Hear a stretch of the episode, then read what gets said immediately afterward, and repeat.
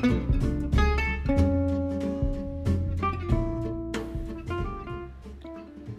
さんこんにちは。本日も港町新潟からお届けいたします。こちらは今日もすっきりと気持ちの良い青空が広がっていますが皆様の地域はいかがでしょうか？春はね花粉症で辛いところではあるんですがこの気持ちよい気候を満喫したい気持ちもあるし日々葛藤ですよね。というわけでこちらの番組では私メルシーが毎朝3分程度気分を上げてくれる色の話をしております。カラーセラピーの視点から1日に1色を取り上げてその色の効果ですとか作用などお伝えしています。もしよろしければ最後までお聴きください、はい、それでは本日は月曜日ということでまた1週間始まったなという方やいや今日は休みなんだなんて方いろいろといらっしゃるかとは思いますがその昔アメリカのガールズロックバンドでバングルズというグループが歌う「マニックマンデー」っていう曲があったんですね。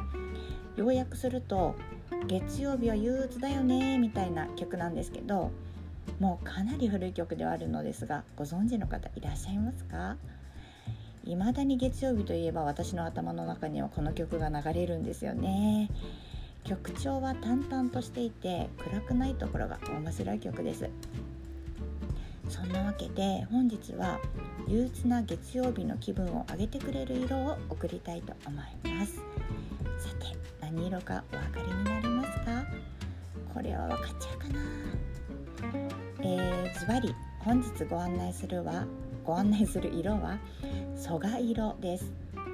承るという漢字に平和の和に色で蘇我色と読みます。黄色の仲間ですがなんとブルーアンダートーンなんですよね。不思議。黄色い菊の花を好んだと言われる神明天皇の元号に由来する。ということでまさに菊のお花の色ですね。黄色。綺麗な黄色です。はっきりとした黄色なのに目がチカチカするような派手さはない。和風寄りな黄色っていう感じですかね。後で Twitter に色見本を載せますのでもしよろしければご覧くださいね。黄色には気持ちを前向きにしてくれる元気健康陽気明るさを表していて分かりやすいところでは元気の代名詞みたいなビタミン C 関係の商品にはよく黄色が使われていますよね。あとは注意を促すために使われる色でもあります。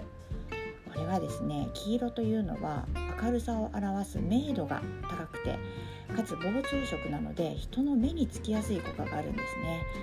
ですので注意喚起のサインとして信号ですとかあと工事現場などでも使われているんですよね。はい。というわけで色のお話は以上になります。それでは本日はここまで。最後までお聴きくださいましてありがとうございました。明日もぜひ聞きにいらしてくださいね。ご案内はメルシーでした。また明日。